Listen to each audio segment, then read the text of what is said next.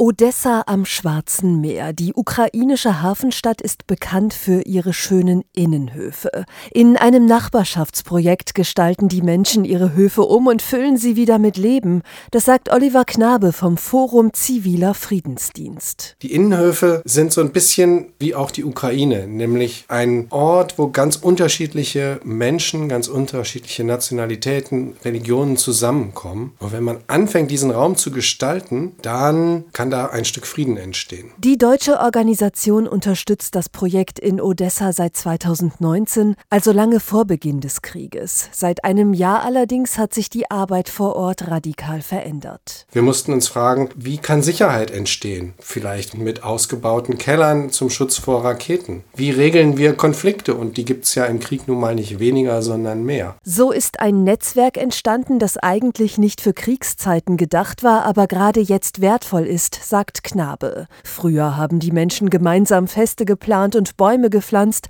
heute verteilen sie Medikamente oder organisieren Gesprächscafés. Das Forum Ziviler Friedensdienst stärkt ihnen dabei mit speziellen Angeboten den Rücken. Das ist ein wichtiger Teil unserer Arbeit geworden, psychosoziale Unterstützung anzubieten für Menschen, die vor Ort in Odessa aktiv sich um das Wohlergehen der Nachbarinnen und Nachbarn kümmern. Und durch die gegenseitige Hilfe kommen sich die Menschen in den Vierteln näher, sagt Oliver Knabe. Und da wird dann auch im Krieg ein Stück gegenseitige Unterstützung sichtbar und möglich. Und das ist auch ein Teil von dem, was Frieden ausmacht.